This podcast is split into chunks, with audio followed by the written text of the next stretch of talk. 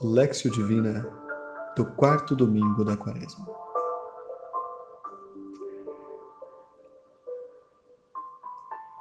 Deus cura a cegueira da humanidade. Alegria e paz para você.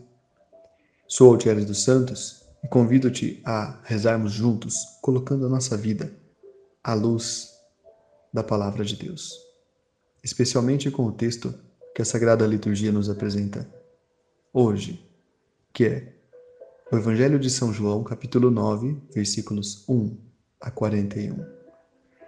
Evangelho de São João, capítulo 9, versículos 1 a 41. Antes de mais nada, eu peço que você prepare o seu ambiente externo.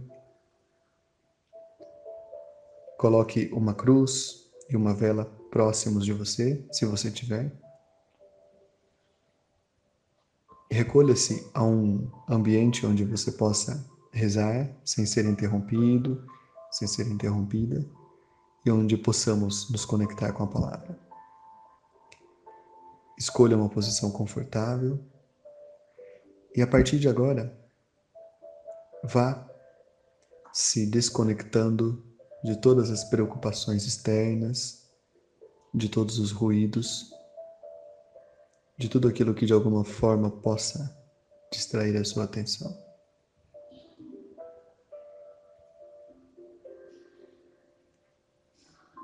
Iniciemos fazendo sobre nós amorosamente o sinal de nossa redenção. Em nome do Pai, e do Filho, e do Espírito Santo. Amém. E nós invocamos o Espírito Santo também. Quando Deus nos criou da argila, colocou sobre a argila o seu Espírito, o seu sopro divino. E todas as vezes em que nós respiramos, nós prestamos culto silencioso ao ato criador de Deus. Nós agradecemos porque estamos neste mundo e estamos vivos. Por isso, nós vamos invocar o Espírito Santo com este sinal que a natureza nos deu de nossa filialidade a Deus. Respire profundamente. Sinta-se bem, sinta-se em paz. Respire mais uma vez e sinta-se preenchido, preenchida pelo Espírito Santo.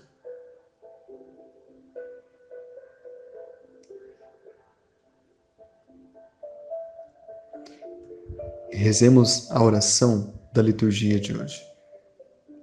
Oremos, ó Deus, alegrando-nos cada ano com a celebração da Quaresma possamos participar com fervor dos sacramentos pascais e colher com alegria todos os seus frutos. Por nosso Senhor Jesus Cristo, vosso Filho, na unidade do Espírito Santo. Amém.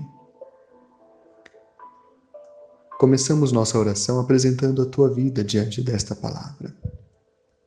Eu te pergunto: como está a tua vida hoje? Quais são as alegrias e as tristezas que você traz no seu coração neste momento.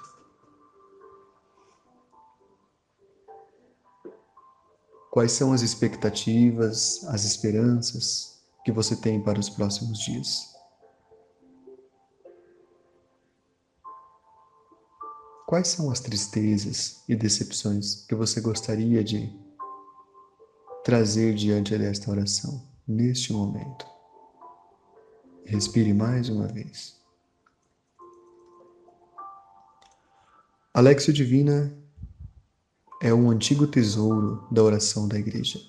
Ela possui quatro degraus. O primeiro degrau é o degrau da leitura, pelo qual nós conhecemos o que Deus nos fala. O segundo degrau é o degrau da meditação, quando nós entendemos o que Deus nos fala. O terceiro degrau é o degrau da oração, quando nós falamos a Deus. E o quarto degrau, o degrau da contemplação, quando Deus fala a nós, mais uma vez.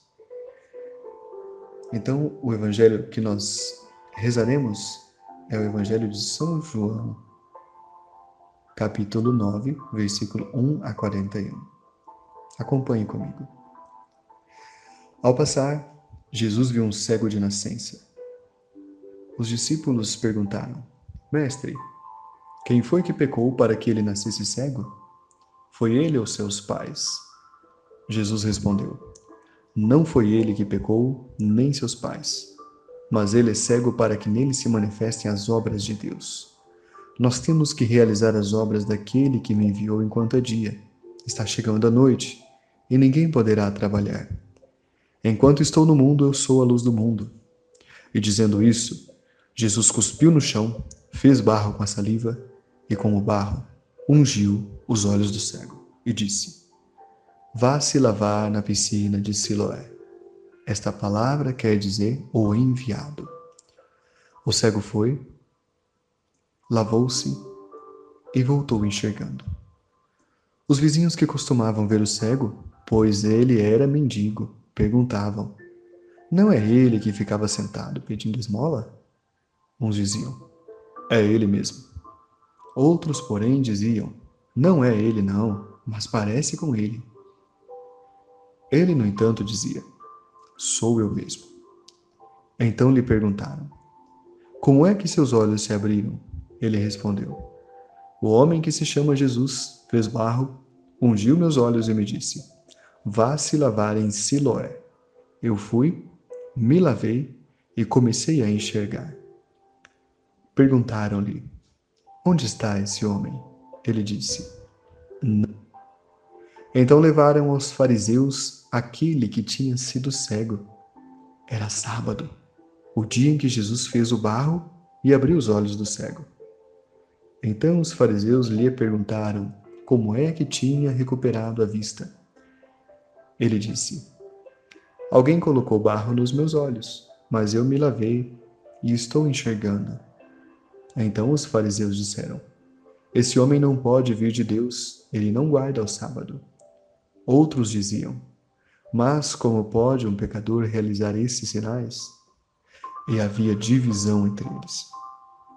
Perguntaram outra vez ao que tinha sido cego: O que você diz do homem que abriu seus olhos? Ele respondeu: É um profeta. As autoridades dos judeus não acreditaram que ele tinha sido cego e que tinha recuperado a vista, até que chamaram os pais dele e perguntaram: este é o filho que vocês dizem ter nascido cego? Como é que ele agora está enxergando? Os pais disseram: Sabemos que é nosso filho e que nasceu cego.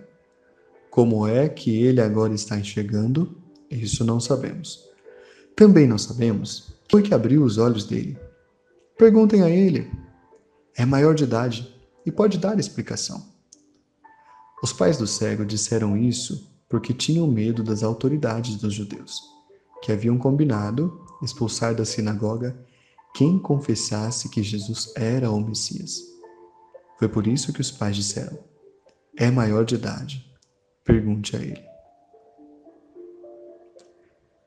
Então as autoridades dos judeus chamaram de novo o homem que tinha sido cego e lhe disseram: Confesse a verdade. Nós sabemos que esse homem é um pecador. Isso eu não sei. E agora, eu que era cego, estou enxergando. Eles insistiram. Que é que ele fez? Como foi que abriu seus olhos? Ele respondeu: Eu já lhes disse, e vocês não me escutaram. Por que vocês querem ouvir de novo? Será que também vocês querem se tornar discípulos dele? Então insultaram o cego curado e disseram: Você é que é discípulo dele. Nós somos discípulos de Moisés. Sabemos que Deus falou a Moisés, mas quanto a ele, vocês não sabem de onde ele é. No entanto, ele abriu meus olhos. Sabemos que Deus não ouve os pecadores, mas ouve aquele que o recebe. Nunca se ouviu falar que alguém tenha aberto os olhos de um de nascença. Se este homem não vem de Deus, não poderia fazer nada. Eles disseram: Você nasceu inteirinho no pecado e quer nos e o expulsaram.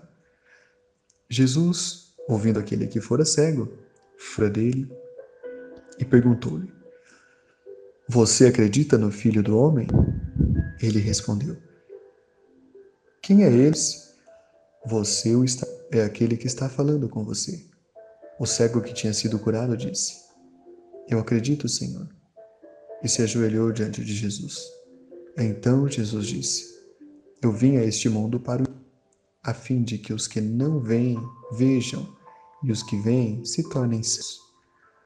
Alguns fariseus dele ouviram isso e disseram: Será que também somos cegos? Jesus respondeu: Se vocês fossem nenhum pecado, mas, como vocês dizem, nós vemos o pecado de vocês.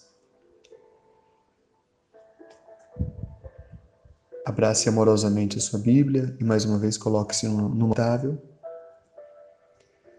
Há duas formas de nós conduzirmos a contemplação.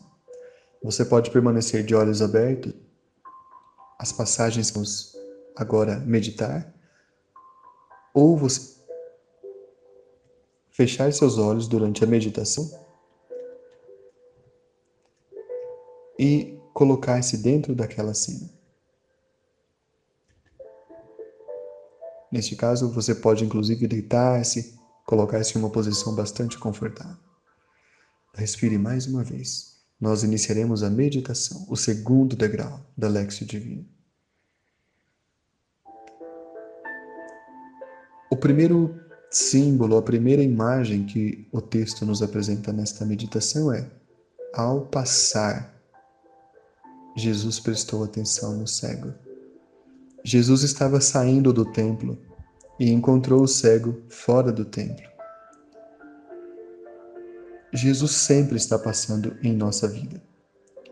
A pergunta que esta passagem nos faz é: onde eu preciso que Jesus passe em minha vida hoje? Em qual território?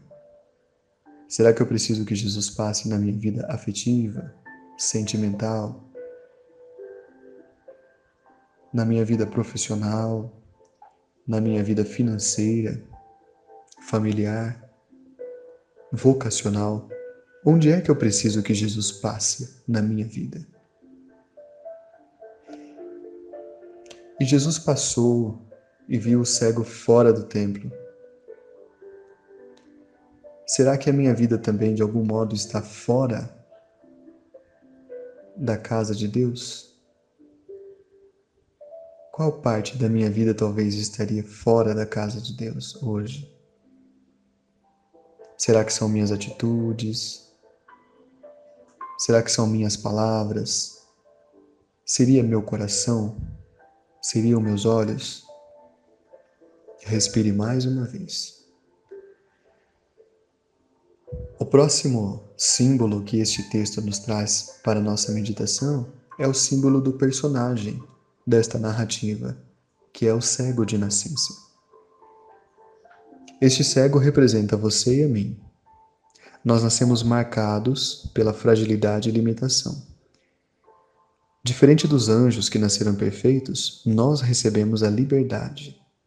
E junto com ela, nós também viemos marcados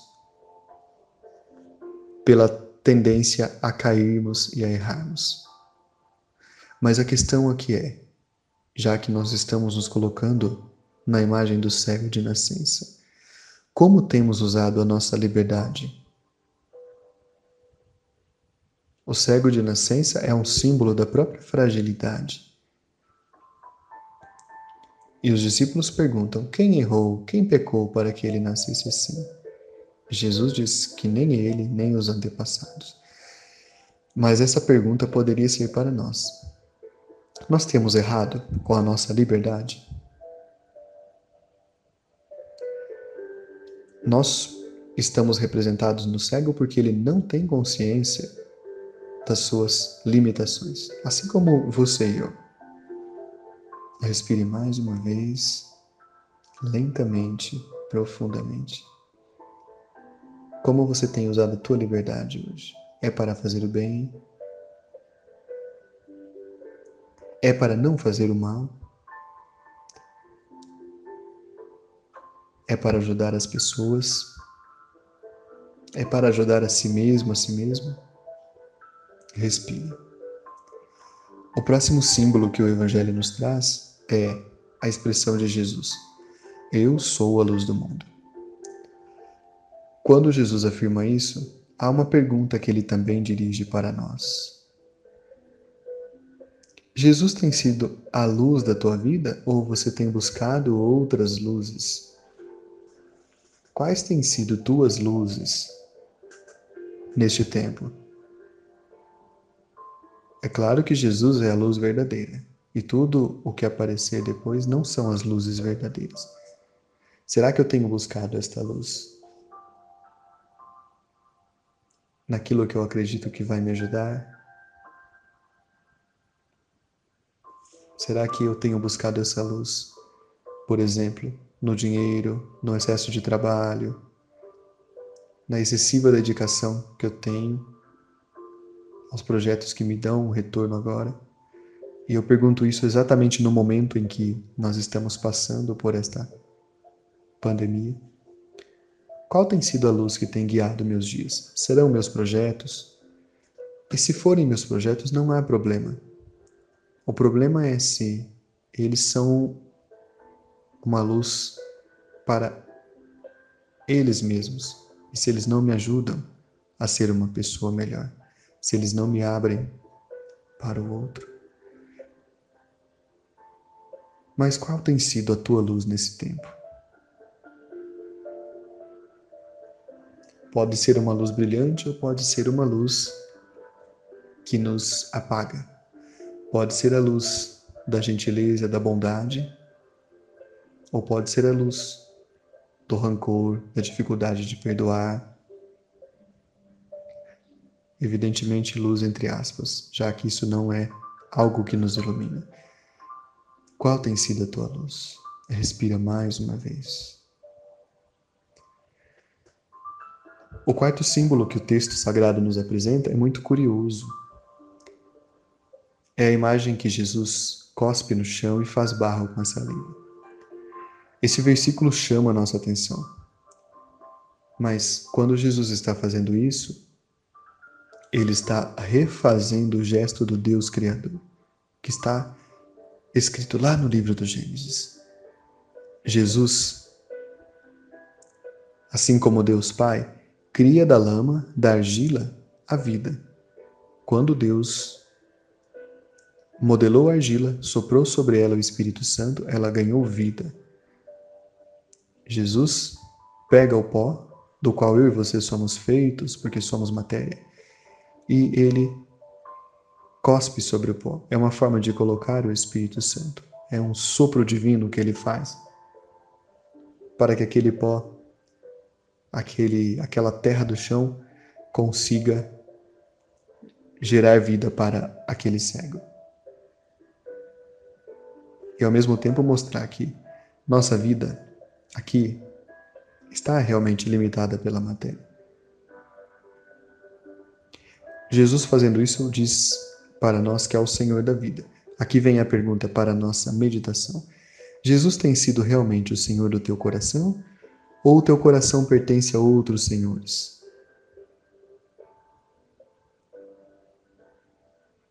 Quais são as energias que você tem gastado com quais situações, com quais posturas, o que tem sido realmente aquilo que determina os caminhos da tua vida. São boas coisas ou más coisas? São virtudes ou vícios?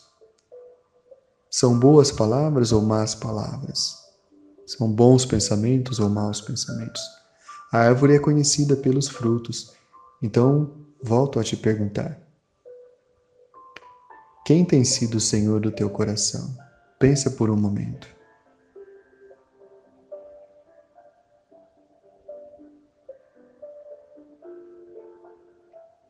Respira mais uma vez. Jesus cria os olhos do cego, pois este cego não os tinha. Nasceu sem eles. O que Jesus precisa criar na tua vida hoje o que é que Jesus precisa fazer, brotar, nascer na tua vida hoje? É um novo coração? é, são novas formas de ver o mundo, novas amizades, uma nova alegria de viver, um novo rumo nos teus relacionamentos? O que Jesus precisa criar na tua vida hoje?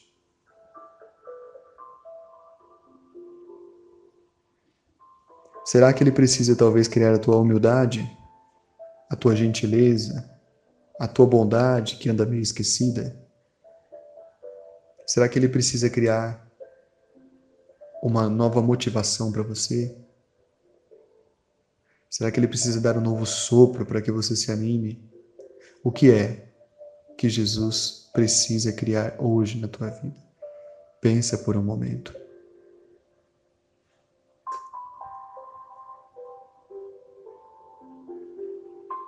Respire mais uma vez. Sinta-se bem, sinta-se em paz. Um símbolo que se destaca neste evangelho é o símbolo dos vizinhos, das autoridades e dos fariseus. Todos eles têm uma linha comum e eles se parecem muito com algumas outras personagens que já apareceram outras vezes na Bíblia como os amigos de Jó, por exemplo, que duvidavam dele e duvidavam de que Deus o amava. Mas esses vizinhos, essas autoridades e esses fariseus são uma representação minha tua. Eles simbolizam aquela pessoa que nunca tomou consciência das coisas de Deus em sua vida. Por isso não conseguem enxergar aquela graça que o irmão delas está recebendo. E também, porque elas não viam o irmão como uma bênção na vida delas, elas não conseguem se alegrar com ele, porque ele não tem valor para elas. Mas atenção, se o cego sou eu e você, os vizinhos, as autoridades, os fariseus também somos nós, também são posturas que nós temos. E isto é muito sério. Aqui está o centro deste Evangelho. Eles recriminam e agridem o ex-cego, mas são nossa representação. O Evangelho insiste aqui em uma mudança de sentimentos e atitudes. Todas as vezes que em tua mente tu tiveres pensamentos ruins, sentimentos maldosos, mágoa, rancor, ódio, malícia, malevolência, todas as vezes em que tu zombares dos mais simples ou fizeres qualquer coisa que constranja uma pessoa, tu serás a imagem dos fariseus. Por um breve instante, relembre quando foi a última vez que tiveste uma atitude dessas nesta semana.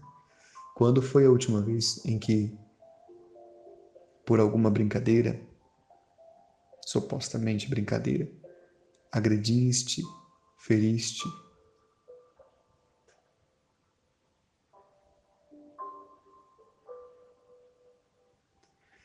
Estas pessoas que aparecem na narrativa estão na contramão daquilo que Jesus está ensinando e pedindo.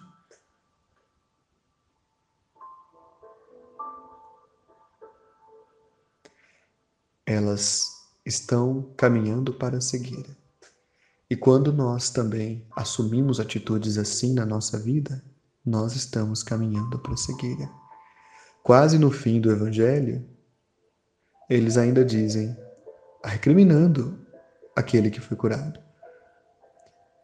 Você nasceu inteirinho no pecado e quer nos ensinar?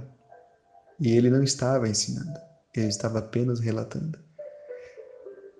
Essa palavra também nos ilumina, porque às vezes nós cultivamos em nossas vidas muitos relacionamentos tóxicos que fazem mal para nós.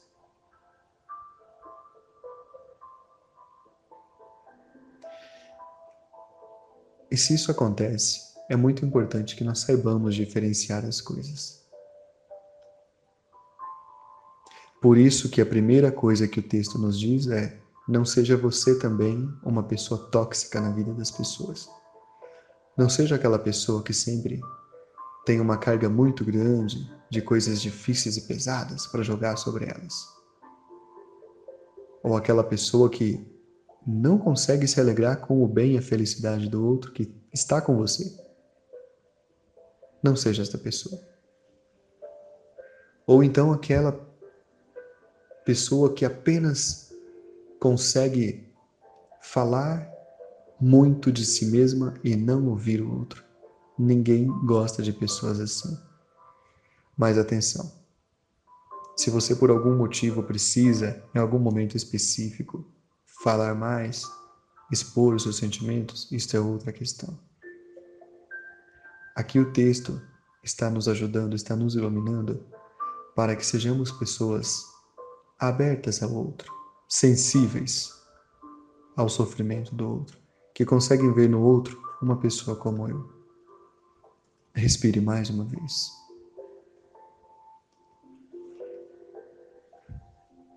Era sábado o dia em que Jesus fez o barro.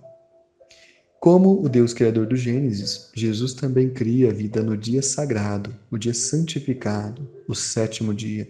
Ou seja, na linguagem bíblica, o número sete significa a perfeição.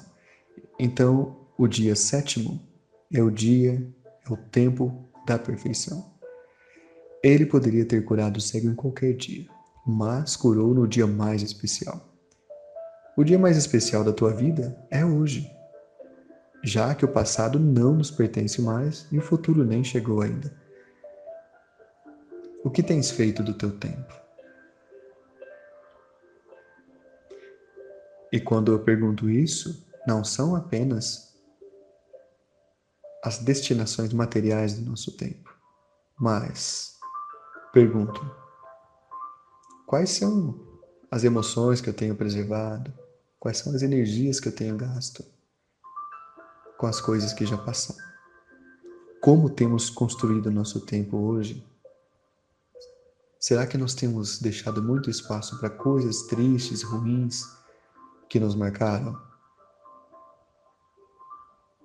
Se for esse o caso, peçamos que Deus nos dê a graça de esquecer aquilo que foi feito de ruim, porque o tempo de Deus é para sempre, mas ele acontece hoje.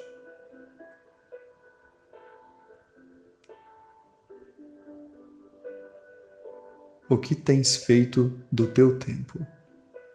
Respire.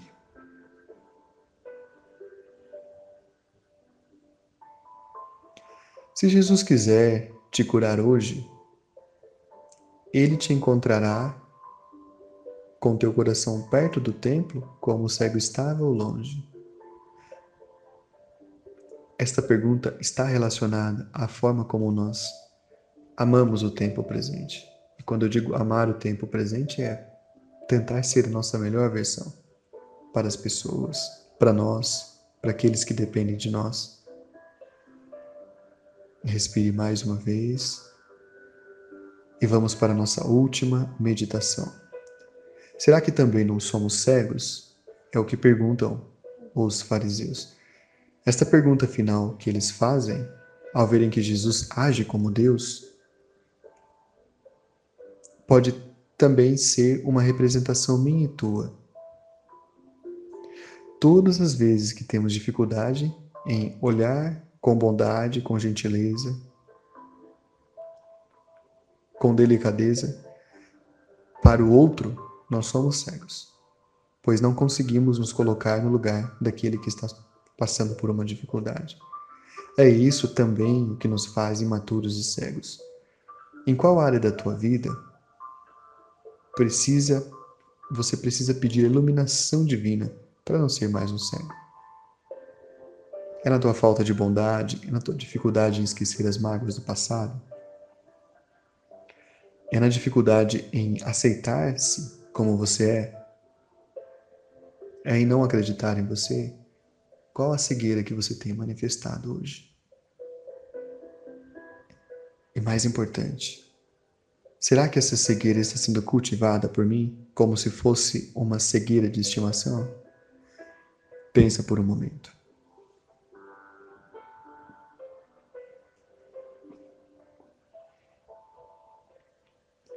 Nós vamos para o terceiro degrau da nossa Lexio Divina, que é o degrau da oração. Neste degrau, eu quero que você faça uma pequena prece a Deus. Que pode estar relacionada a qualquer uma das imagens que nós rezamos, que nós meditamos agora. Qualquer um dos símbolos que nós observamos nesse texto. É muito importante que esta oração seja simples e curta. e que você a repita nos próximos três dias. Reze com ela. Pode ser uma oração de perdão, de agradecimento, de súplica, de pedido de ajuda por uma pessoa. Pensa por um instante.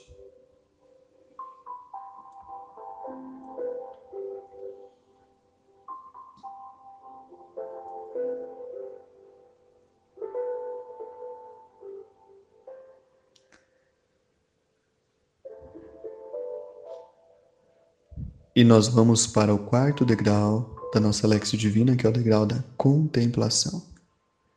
Na contemplação é o rosto de Deus que se coloca em nossa vida.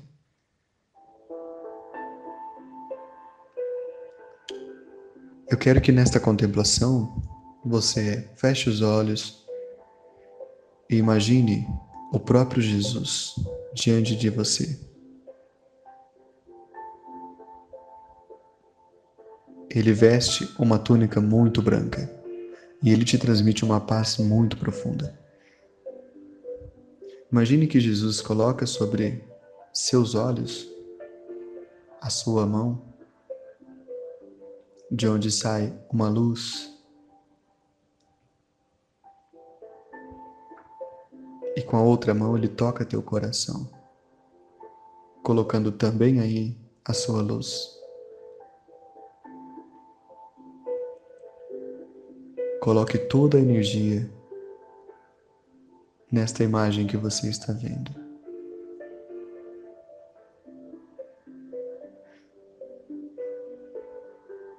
O cego de nascença sou eu e você, mas hoje Jesus está colocando as mãos sobre teus olhos e teu coração.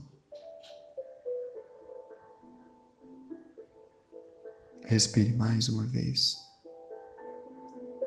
Sinta-se bem, sinta-se em paz. Preserve pelos próximos dias esta sensação agradável de paz e tranquilidade.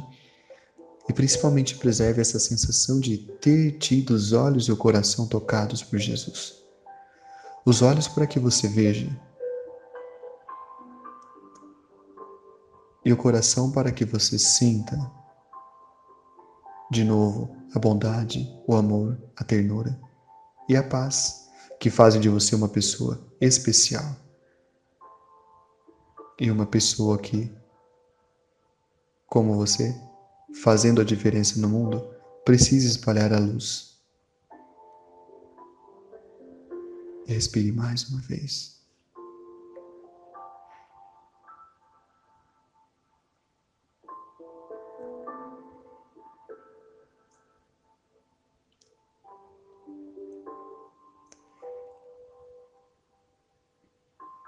Glória ao Pai, e ao Filho, e ao Espírito Santo, como era no princípio, agora e sempre. Amém. A nossa proteção está no nome do Senhor, que fez o céu e a terra. Bendito seja o nome do Senhor, agora e para sempre. Por intercessão de Nossa Senhora Aparecida, Mãe de Jesus, Mãe da Igreja e Nossa Mãe, abençoe-nos Deus, Eterno e Todo-Poderoso, Pai e Filho e Espírito Santo. Amém. Louvado seja nosso Senhor Jesus Cristo. Para sempre seja louvado.